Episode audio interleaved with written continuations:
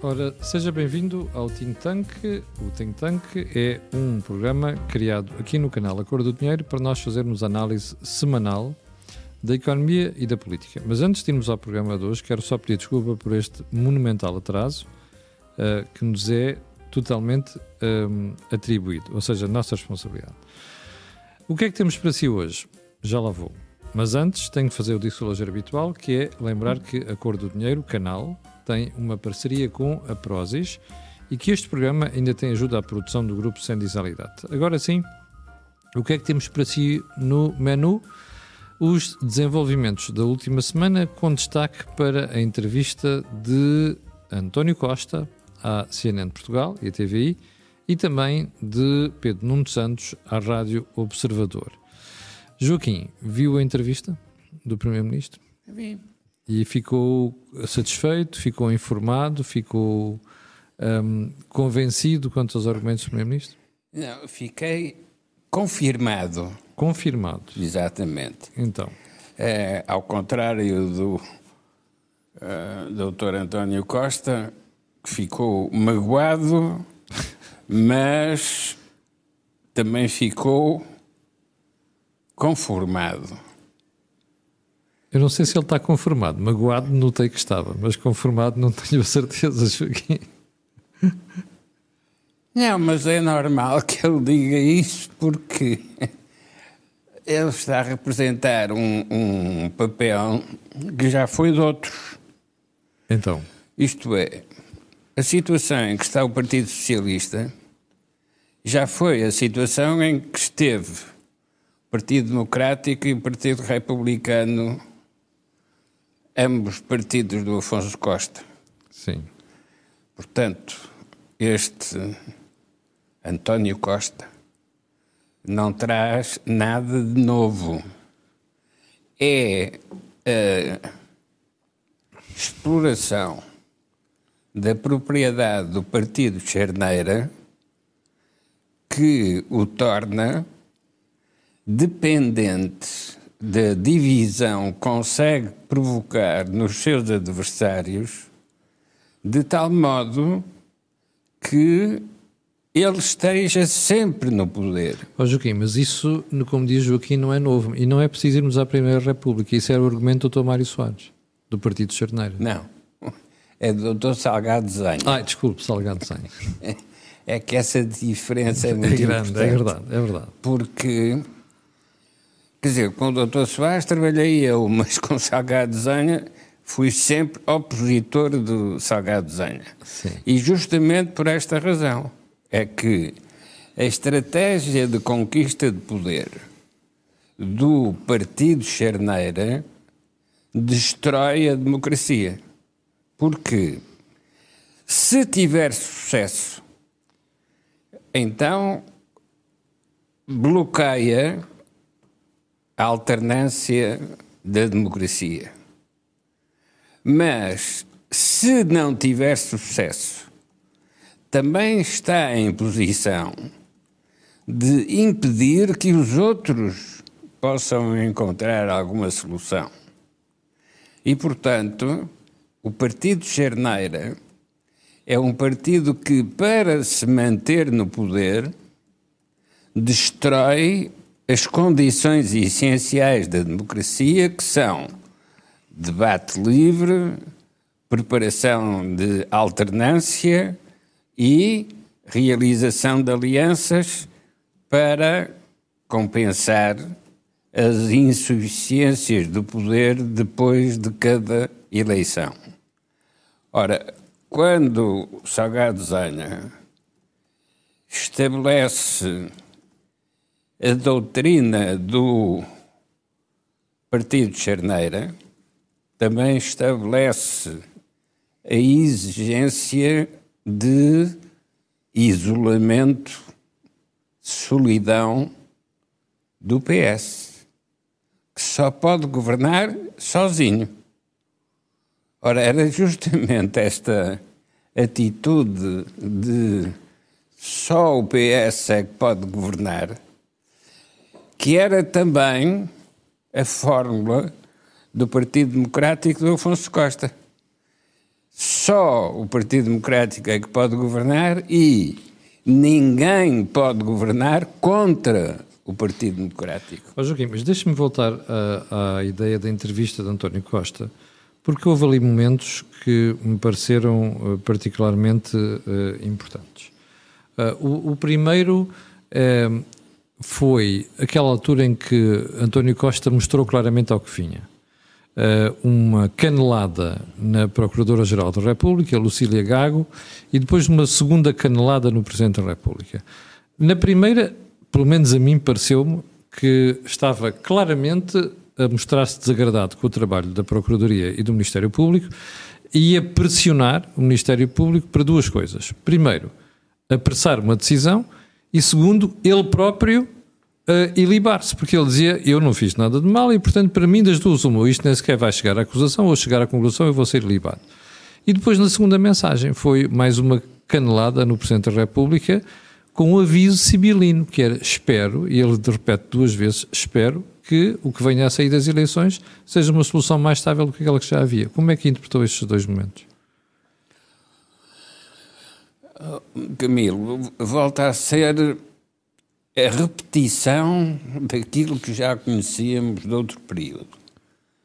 E, porque volta a ser essa repetição, temos que nos interrogar sobre o que é que caracteriza a sociedade portuguesa para, com 50 anos de, distância, produzir soluções idênticas num funcionamento com democracia e eleição por sufrágio direto e universal.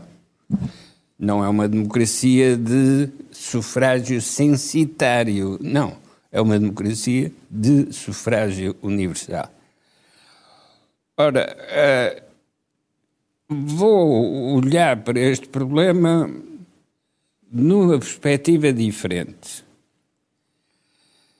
O que é que teria provocado a hostilidade que o partido Afonso Costa gerou na sociedade portuguesa para vir a desencadear um golpe militar que conduziu ao salazarismo. Porquê é que havia essa irritação em relação ao partido Afonso Costa? Mas, mas, hoje em dia não temos esse risco, Joaquim. O, o, não temos o quê? Não temos esse risco. Temos é um problema diferente. Temos é uh, o, o receio de que realmente a situação não mude no sentido de que o PS mesmo, é mesmo partido de charneira. Porque se o Joaquim for ver, hoje não temos risco de ditadura nem de golpes militares. Temos é o risco dos 21 anos do PS em 28 no poder. Está a ver? Temos é o risco do coágulo no sistema democrático. Sim. E esse coágulo resulta de quê? De que o PS tem de estar sempre no poder. Mas porquê é que acha mas, que isso acontece? Aí, mas, mas então está sempre no poder, desde que a circulação sanguínea esteja sempre a funcionar, não há coágulo. Não, há coágulo porque o PS está no poder, mas não usa. Isto é, não moderniza a sociedade, não produz crescimento económico. O salazarismo regime autoritário não democrático produziu mais crescimento económico do que o socialismo alguma vez produziu em qualquer das suas versões. E porquê? Porque se o socialismo distribui, não produz. O socialismo estabelece uma doutrina de Estado que paralisa a iniciativa porque transfere todo o poder para os agentes do Estado. E com isto, em nome de defender o interesse geral, o coágulo socialista o que produz é um bloqueamento da sociedade, ao mesmo tempo que bloqueia o sistema partidário. Joaquim, deixa-me ir aqui ao Jorge. O Jorge, a entrevista de, de António Costa teve aqueles dois, aquelas duas preocupações. Fazer um aviso e pressionar a Procuradora e um, uh, responsabilizar o Presidente da República. E eu acho que esta questão de responsabilizar o Presidente da República ainda vai mais longe do que a gente pensou inicialmente. Porquê? Porque se não houver maioria, vamos ter instabilidade e ele vai dizer a culpa é do Presidente. Estou errado? Hum. Um, o Henry Kissinger, que faleceu agora há pouco tempo, escreveu um livro que se, hum, se chamava Diplomacia. E o livro começava pela seguinte frase: Nunca avalias um político pelos meios que utiliza, mas avalia-o pelos resultados. Se avaliares pelos meios, vais ficar muito desiludido. António Costa, com esta entrevista e com o que fez nos últimos tempos, nós conseguimos avaliar os meios que ele utilizou e os resultados que são muito fracos. E, portanto, fica, ele personifica a crise do regime o que está basicamente a fazer é afastar essa responsabilidade na crise do regime.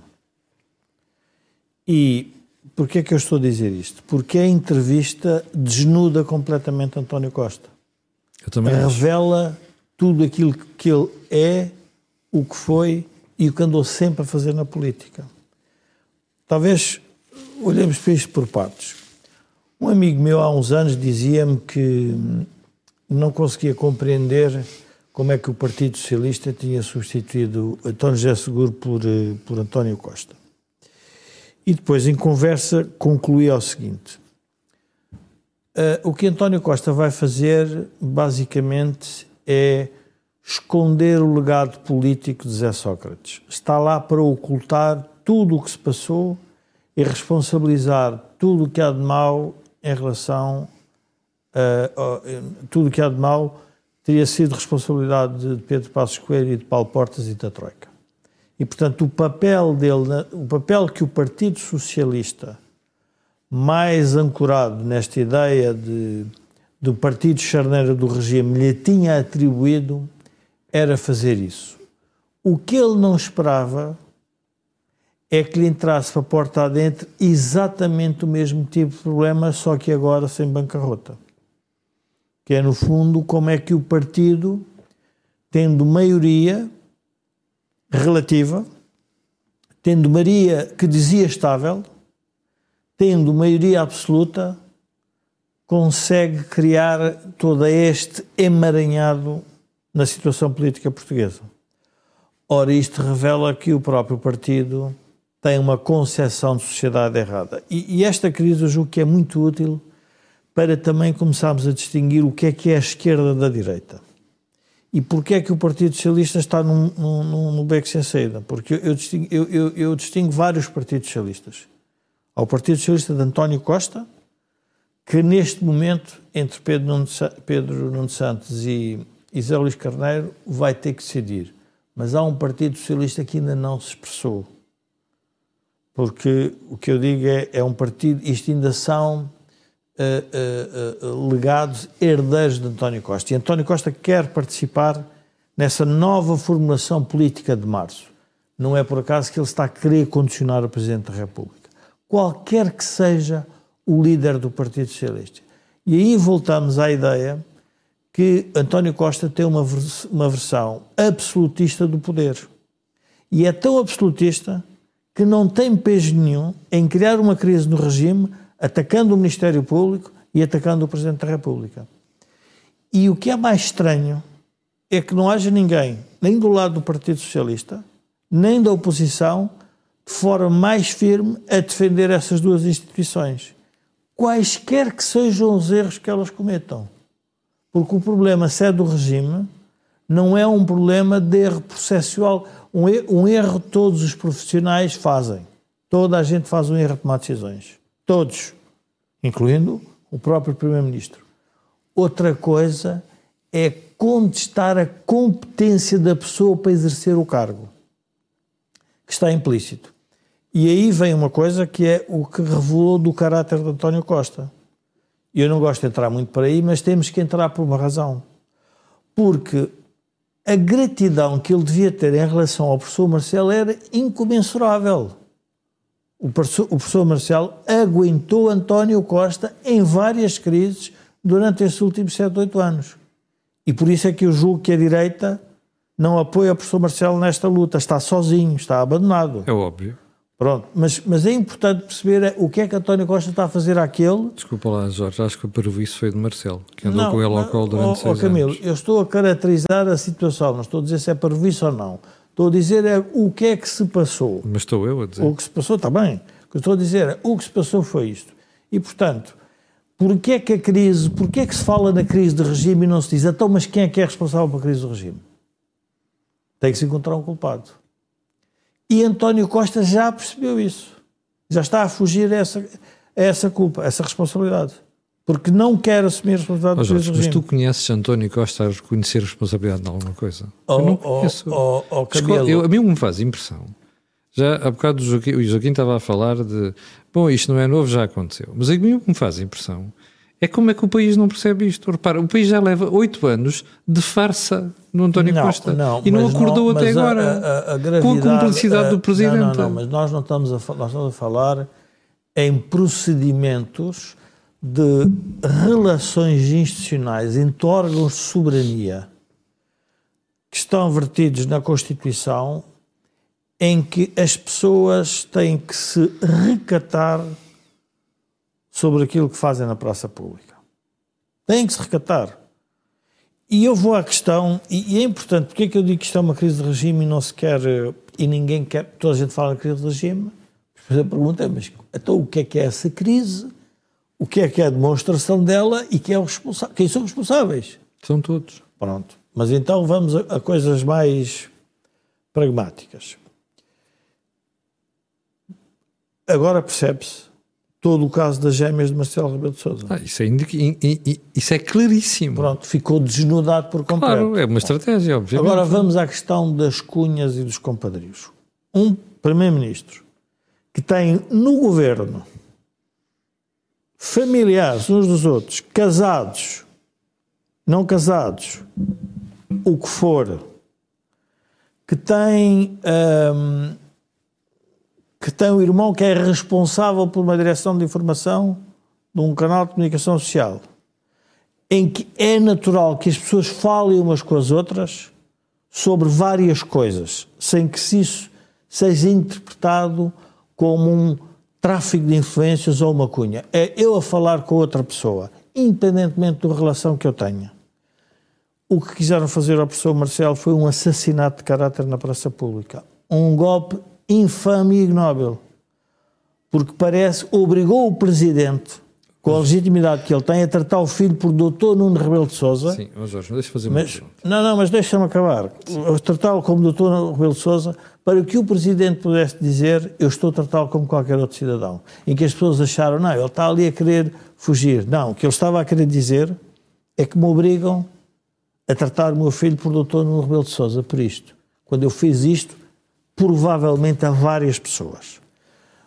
A crise do regime, o Ministério Público só funciona mal quando é contra os interesses do PS. Claro. Pronto.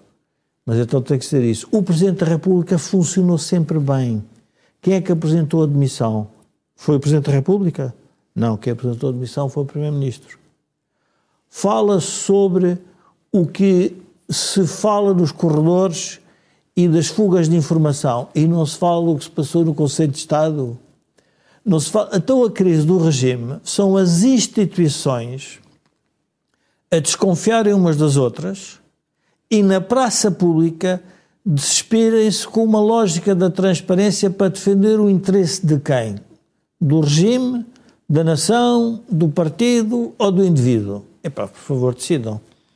Não há de ser provavelmente da nação porque se a nação tem uma crise de regime, e por isso é que eu disse no programa, não foi neste, acho que foi no anterior, que o mais importante era o professor Marcelo chegar ao dia 10 de março e não se sentir condicionado a tomar as decisões que tem que tomar sobre qual é o rumo do país.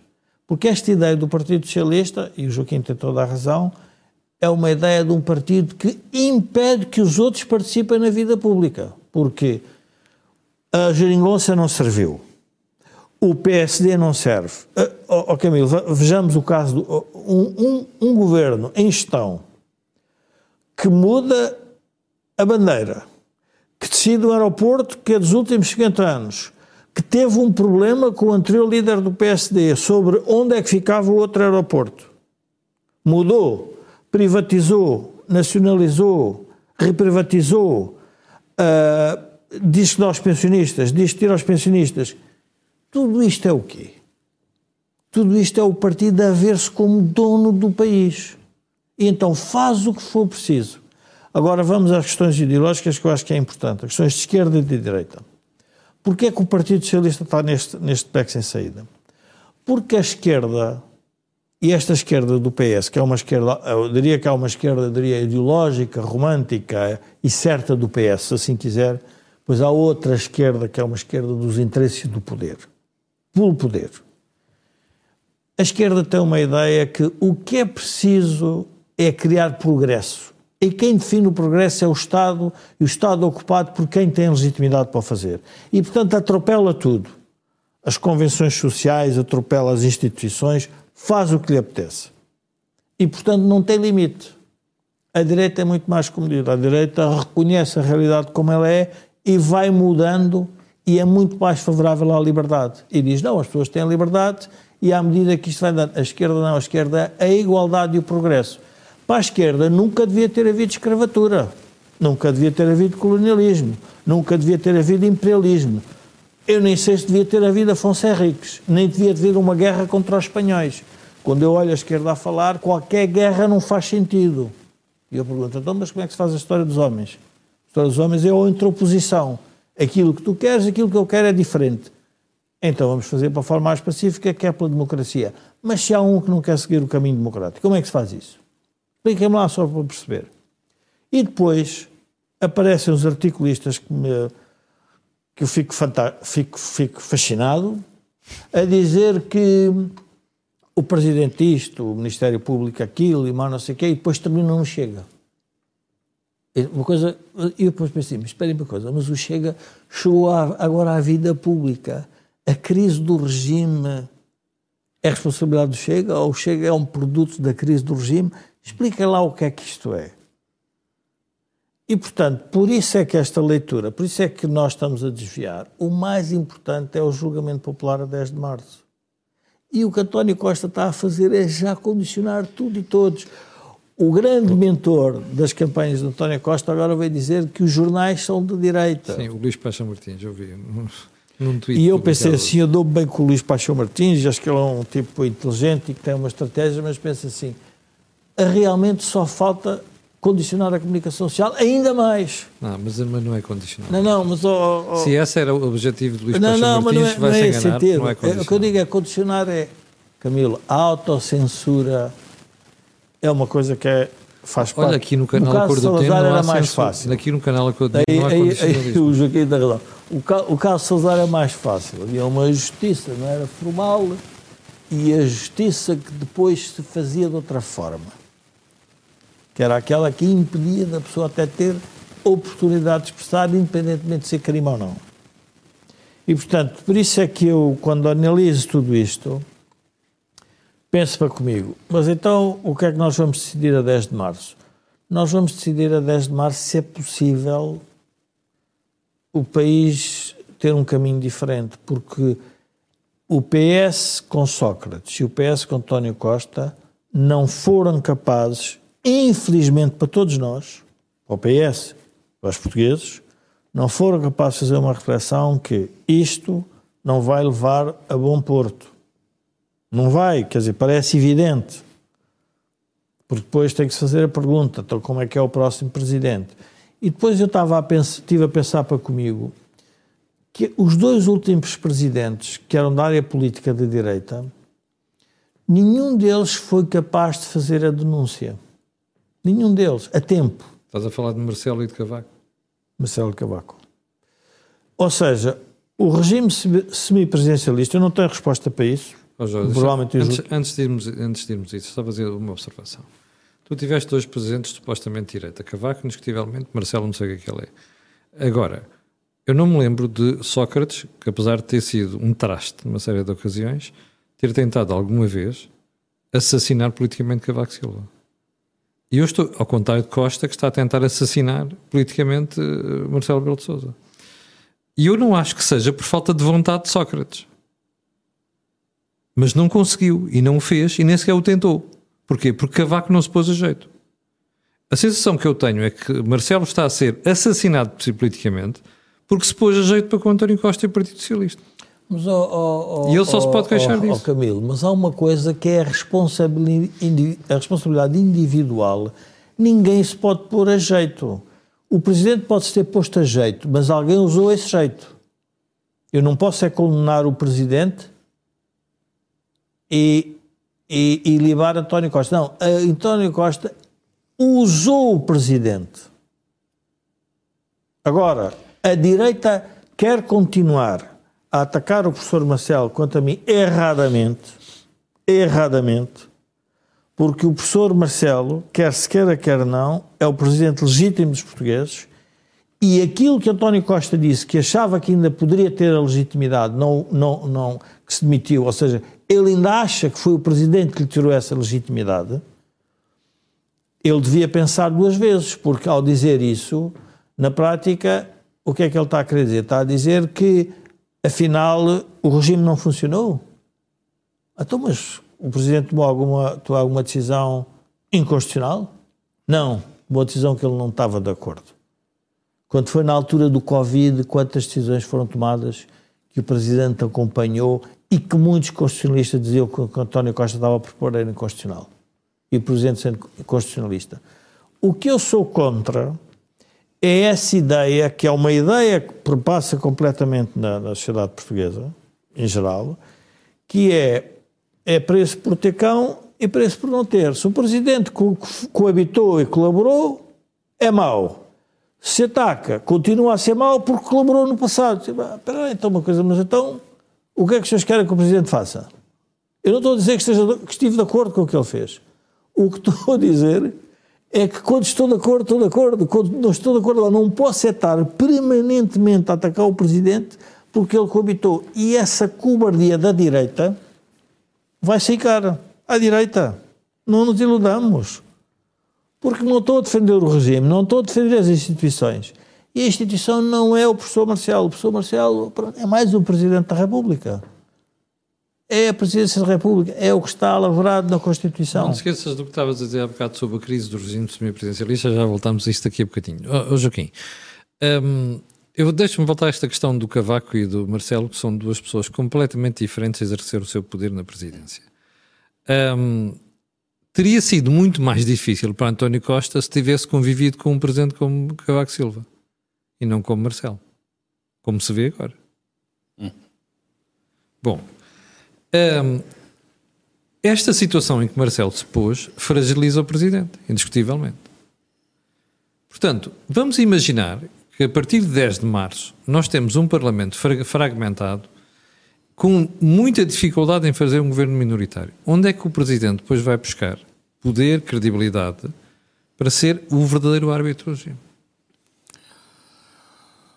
Ok, Milo, uma, uma sociedade que tem oito séculos de história tem muitos fantasmas uh, que percorrem os palácios do poder uh, e se riem à noite a comentar o que estão a fazer os políticos de agora. O que é que são esses fantasmas do passado? A política é um labirinto de espelhos. Isto é, para qualquer lado que o político se vire, o que encontra é a sua imagem no espelho. E se essa imagem não responde aos problemas existentes, esse político fica em crise. porque olha para os espelhos do labirinto e aquilo que vê é ele próprio. Marcelo Rebelo de Sousa conhece em profundidade o que é que aconteceu na crise do regime salazarista. E aquilo que ele está a ver agora é a repetição da crise da Primeira República. Ou seja, um partido dominante que atinge mesmo a maioria absoluta e que tem na sua fundamentação estratégica e doutrinal o princípio do partido charneira. Ora, um partido charneira que tem maioria absoluta é um partido que bloqueia a democracia. É um coágulo na democracia. E, portanto, ou tratamos desse coágulo, ou vai surgir a repetição. O que é que o Partido Socialista tem feito? E aí começou a fazer com Mário Soares. Tem estado a eliminar todos os fatores que podem denunciar esse efeito do Partido Socialista, Partido Charneira, agora também maioritário, uh, na democracia portuguesa. Quando inventaram a frase quem se mete com o PS leva, estava a mostrar o que é que o labirinto de espelhos revela. Na sua genuinidade. Na sua? Genuinidade. Não, na sua natureza. É o que eu estou a dizer. Aquilo é genuíno no PS? Porque é da natureza do PS fazer sim, sim. isso. Sim. Portanto, o que todos os outros que trabalham com o PS ou que estão contra o PS têm de fazer é interpretar esta mentalidade de, sendo democrata, e portanto na democracia e nas eleições qualquer um pode ganhar, é simultaneamente elitista mais do que uma dinastia monárquica. É este tipo de autoconvencimento dentro do labirinto de espelhos que faz aparecer aquela frase, mas alguém mais bonito do que eu. E isso é uma característica autoritária, mesmo quando escondida. Quem diria que o doutor Salazar, professor da Faculdade de Coimbra, ia ser um ditador feroz? Nunca foi. Ele era um ditador suave. Sim, comparando com outros ditadores, sim. E, e, e por isso é que havia um, um, um tabaco chamado português suave, é, que era da, da tabaqueira um, uma, uma, uma instituição importante na eh, política portuguesa, porque era o monopólio do tabaco. E a pretexto do monopólio, muitas lutas políticas se desenvolveram. Como agora se, desenvolver, eh, se vai desenvolver uh, o monopólio do lítio. Sim, mas aqui, deixa-me voltar a esta questão do, da entrevista, porque eu acho que esta entrevista de António Costa foi muito reveladora do que ele quer e também dos seus receios. Primeiro que o António Costa apareceu ontem num estilo muito uh, Costa, Paz e Amor. Está a ver? O Lula, na sua, quando foi eleito, a estratégia Lula, Paz e Amor. Aqui era Costa, Paz e Amor. E que não corresponde nada àquilo que é a personalidade de António Costa. Em, em segundo lugar, porque nota-se claramente que ele quer condicionar o futuro político do país a partir de 10 de março. E a questão aqui é esta esta descredibilização, que é para não dizer assassinato político de Marcelo, tem esse objetivo. Que é, se o presidente for um presidente fraco, a partir de 10 de março, fica com muito mais dificuldade para condicionar os resultados. E, desminta-me se eu estiver errado, António Costa, há uma semana, uh, pareceu ficar muito incomodado quando uh, Marcelo Belo Souza disse que ia olhar para os resultados, mas ele ia fazer a interpretação dos resultados. Ou seja, está claramente a dizer que ele quer ser o árbitro do regime. A questão é, com, esta, com este ataque que António Costa e o PS estão a fazer a Marcelo, Marcelo vai ter condições para fazer isso? Vai ter condições porque sabe que não pode deixar de fazer. Mas isso é uma coisa diferente. E porquê? Não, vamos lá ver porque é que ele sabe que não pode deixar de fazer.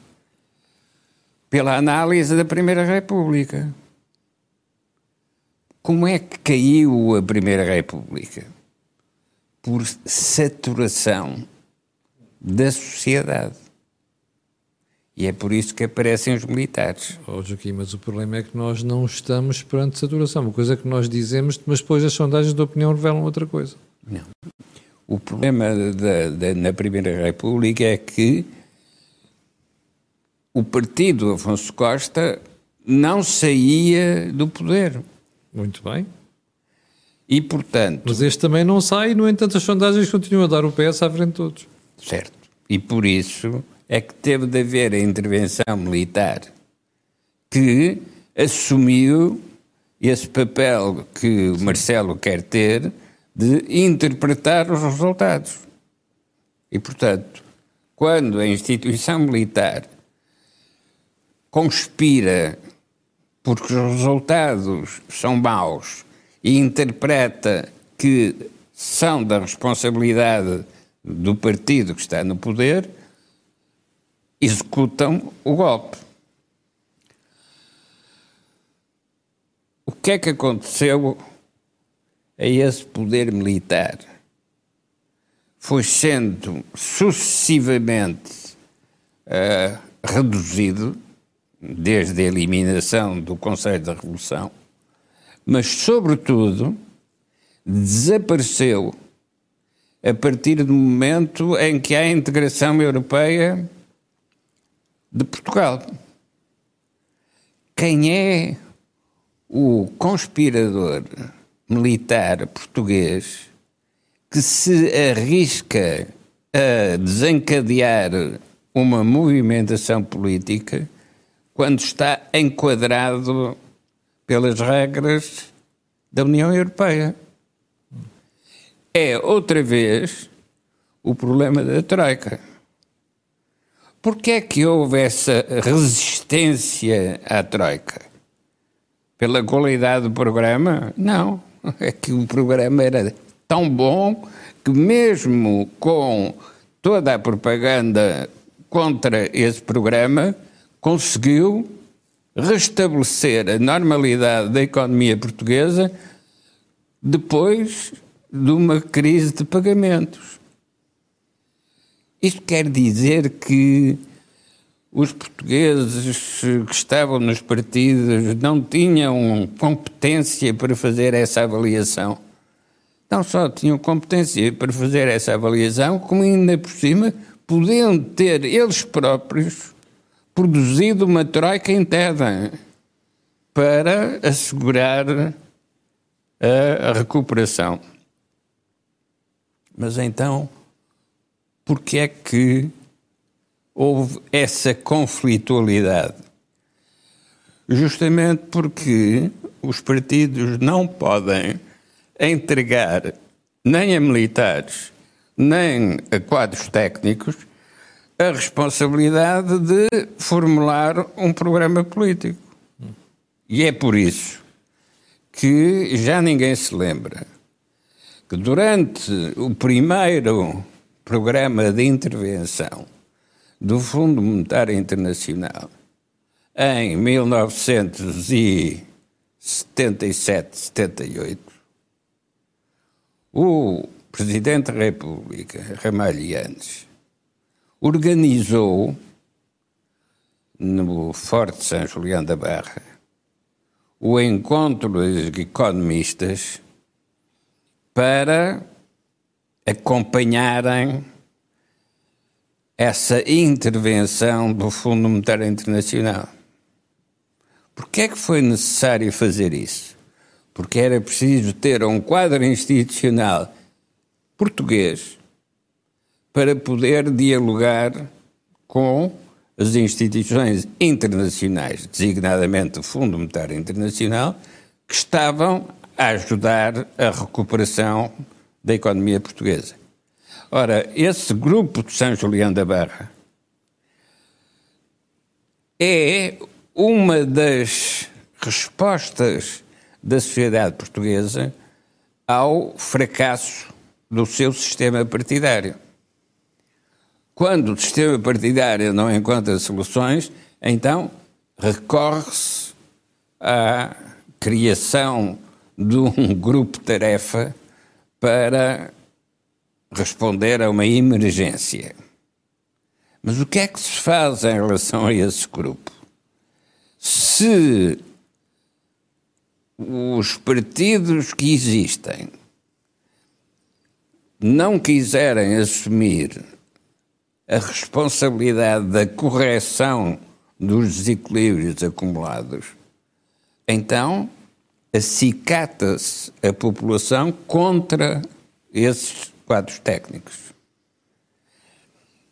Hoje, quando se olha para a última experiência da Troika, o que se verifica é que aqueles que atacaram a Troika hoje não conseguem dizer nada.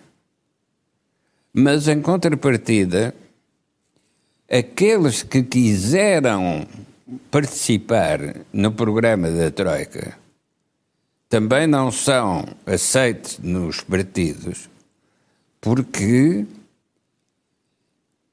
não se pode transferir para instituições externas aquilo que é a legitimação que a democracia Sim. assegura no interior. De Deixa-me voltar ao Jorge, Joaquim.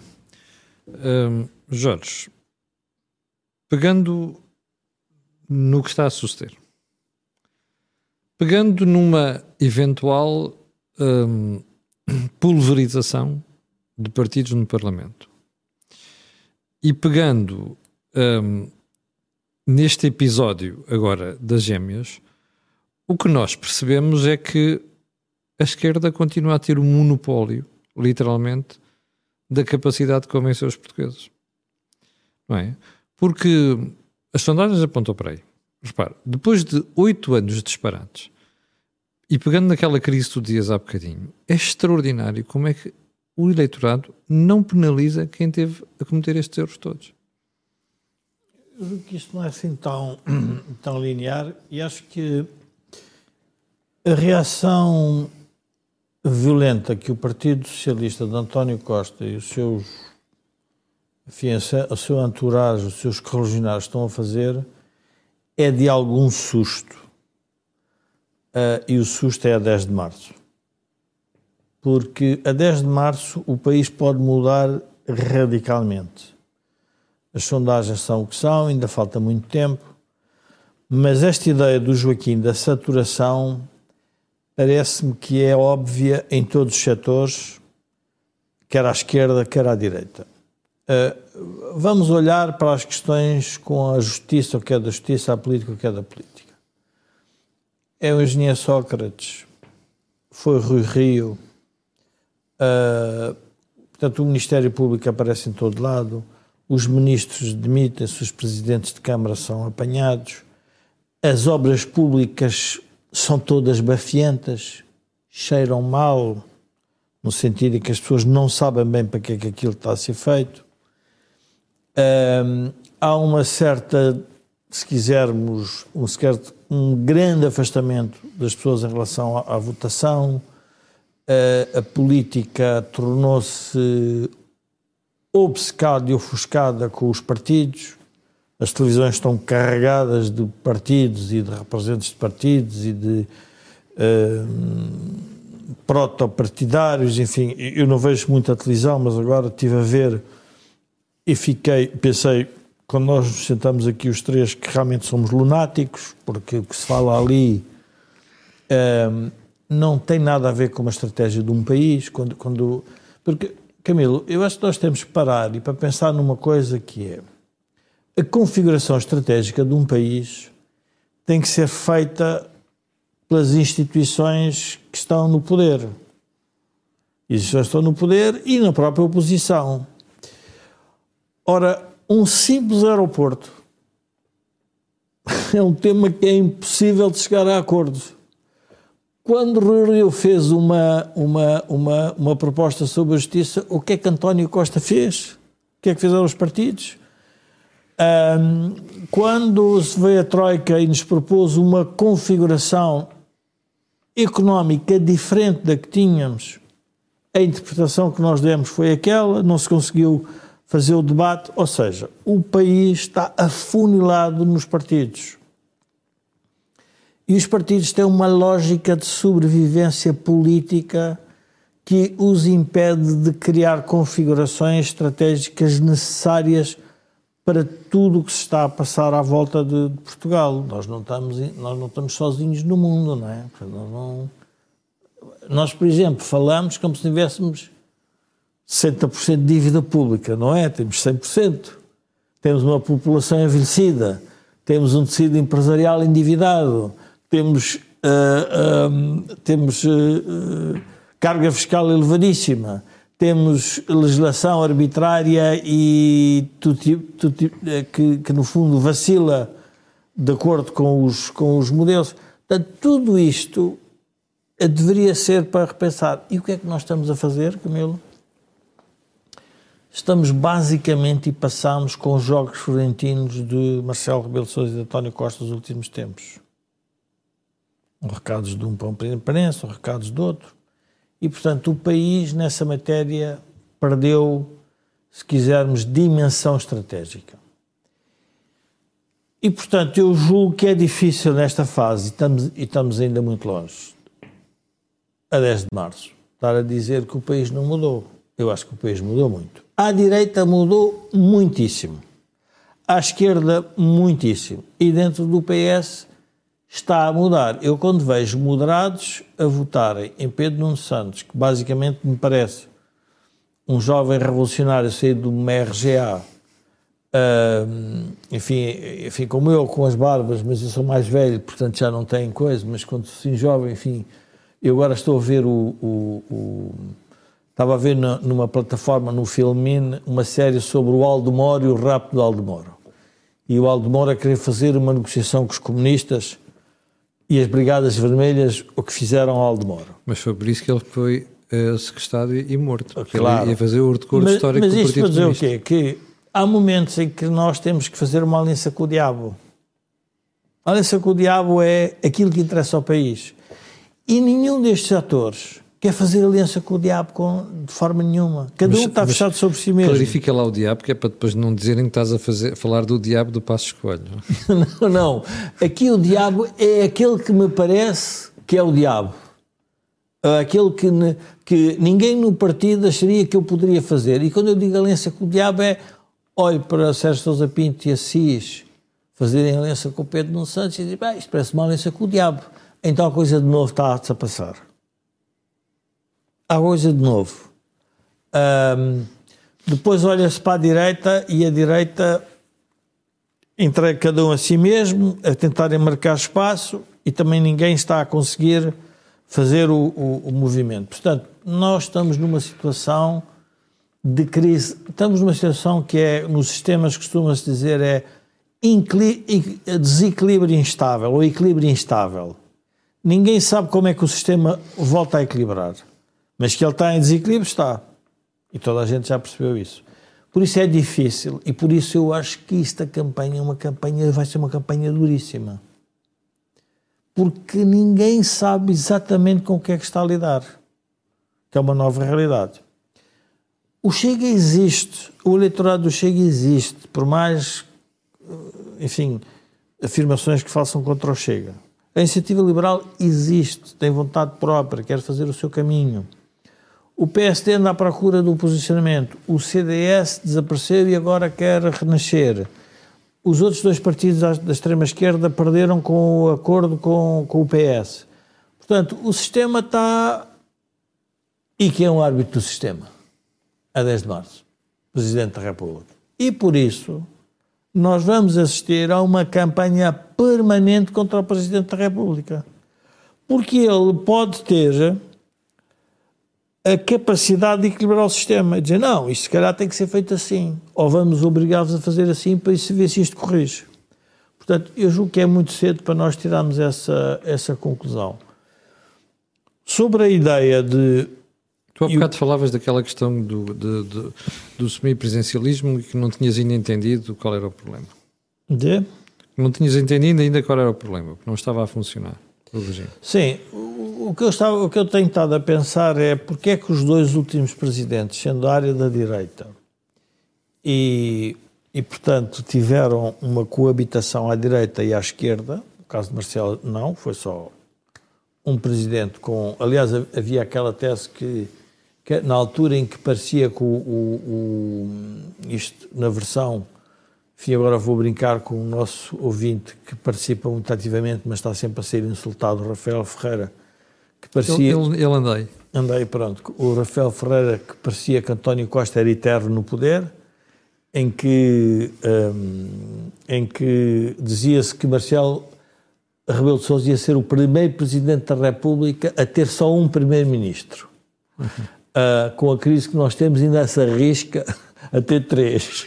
O próximo e depois a confusão que se gerar a seguir. Aliás, o Rafael está muito prolífico hoje, diz várias coisas, que António Costa está muito decepcionado por ter acreditado que o PST podia confiar no PST na questão do aeroporto. E Sim. depois, antes disso, disse outra coisa que, que essa aí fez morrer, que era que António Costa é o o, o político mais capaz e mais capacitado de Portugal. Pronto. É, mas isto é importante perceber.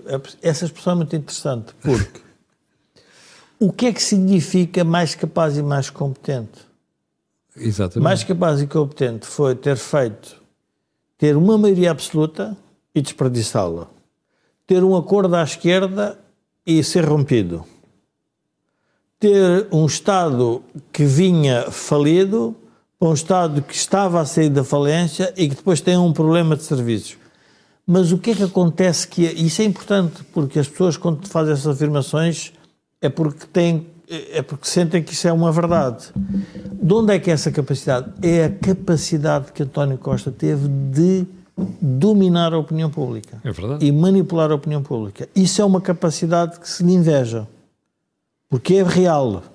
É real, ou seja, não é uma coisa e por isso é que hoje aparece muito dizer assim, Pá, mas porquê é que o Primeiro-Ministro não deixa inovar a realidade?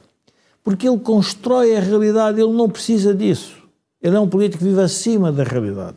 Ele vive acima da realidade porque ele navega em águas que é muito, os, há, há, muito poucos políticos com essa capacidade. Ele navega em águas acima da realidade. E, portanto, é como se embaixo está tudo cheio de lixo e ele está por cima e, e dá uma imagem fantástica.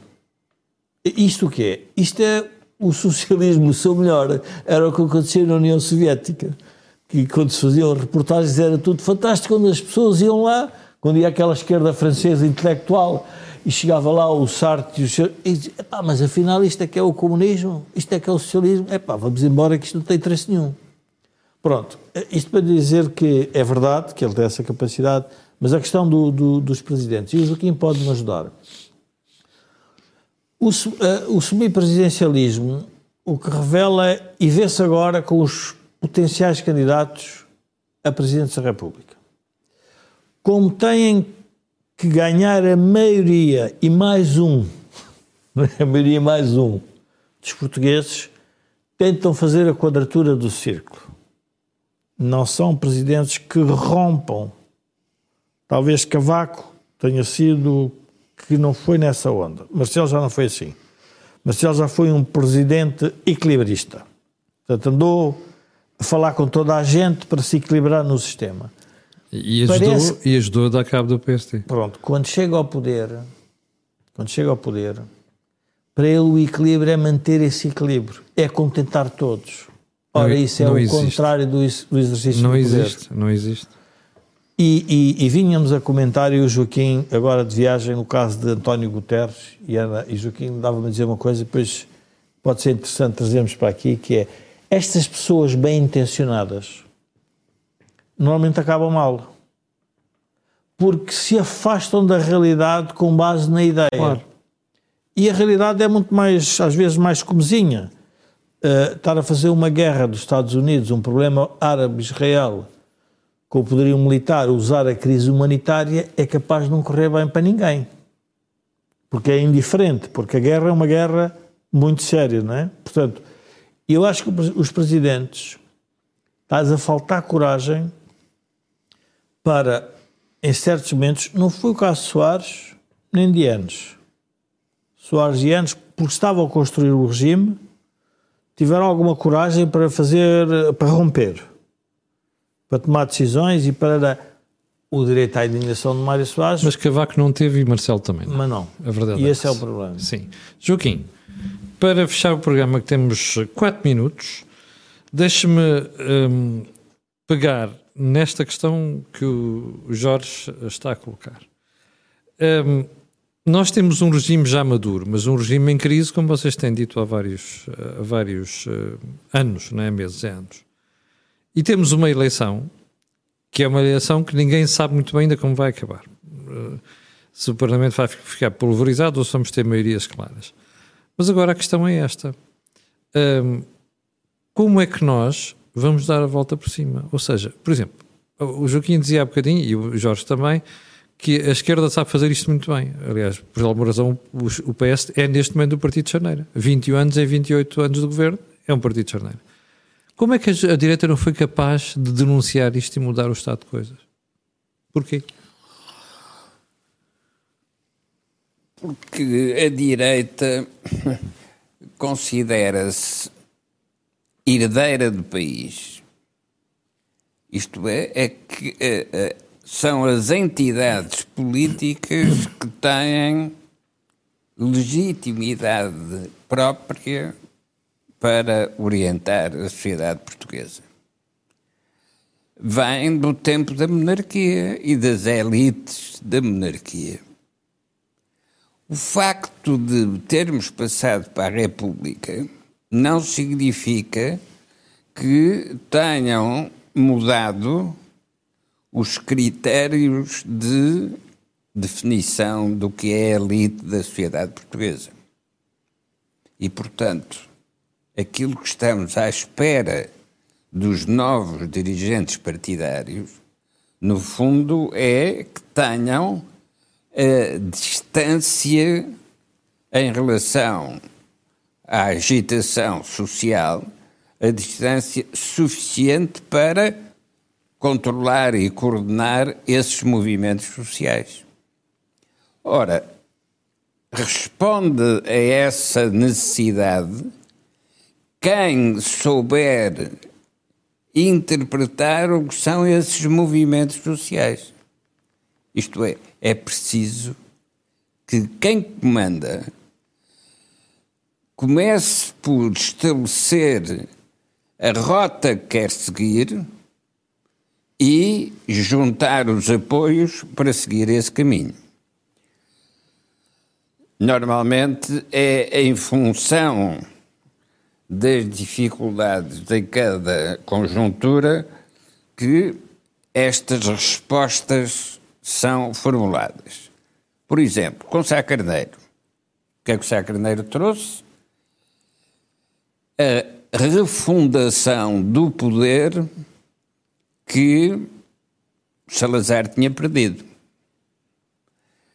E, de facto, não é que o Sá Carneiro fosse uma personalidade comparável com o Salazar, mas Salazar era um político medíocre, era hábil, mas não se viu nunca projeto doutrinal escrito por Salazar. Sabia escolher as pessoas, sabia pô-las a funcionar em função do que para ele era interessante. Mas isso é muito longe de poder ser considerado medíocre, Joaquim. E eu não. Não. sou, eu não sou nada apologista da ditadura.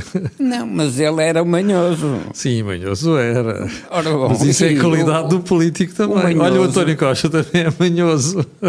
É, mas não tem a qualidade que tinha o. Salazar ou que tinha o Sá Carneiro. Ai, nesse aspecto, não. E por qualidade entenda-se a autoconfiança que permite a um dirigente mobilizar Sim. eh, as, eh, as pessoas na, numa determinada época. Porque é que este. É? Costa é um homem de partido, o Salazar e o Sacarneiro não eram. Não, o, o Costa. Eram políticos. Não é, não, é só, não é só um homem de partido, nem é só um funcionário. Costa é um herdeiro de geração. Isto é, não Sim. é fundador, Sim, é um empregado. É? É um funcionário. Como Joaquim é costuma dizer. funcionário continuador. Exatamente. Não Não é? é? fundador, não é criador, nesse aspecto. Ninguém confunde É eh, António Costa com o Mário Soares. Não é, possível. Ou com o Salgado Zanha. Não, não é possível confundir. Mas é perfeitamente possível confundir Sá Carneiro com Mário Soares ou Sim. Sá Carneiro com Salgado Zanha. Temos de fechar, Joaquim. Vamos à conclusão. Na situação em que estamos agora, voltando ao labirinto de espelhos, é, há uns protagonistas que, como olham para o espelho que têm à frente, se consideram dirigentes, mas esquecem-se de olhar para o espelho e ver se tem alguém atrás deles. Muito bem. E com esta imagem temos de fechar o programa de hoje. Já estamos com quase dois minutos para além da hora. Quero voltar a pedir desculpa pelo atraso com que iniciamos o programa. E antes de ir embora, quero lembrar que o canal A Cordonha tem uma parceria com o Prozis e que este programa ainda tem o, o ajuda do grupo Sandy Zalidata. Para o final, fica o pedido sempre. Olha, coloque um gosto, faça partilha nas redes sociais e subscreva o canal. A razão é muito simples: aquilo que houve aqui não houve em mais lado nenhum. Nós voltamos na próxima terça-feira, mas eu, amanhã às 8 da manhã, estarei aqui para lhe atazanar o juízo. Muito obrigado, fique bem.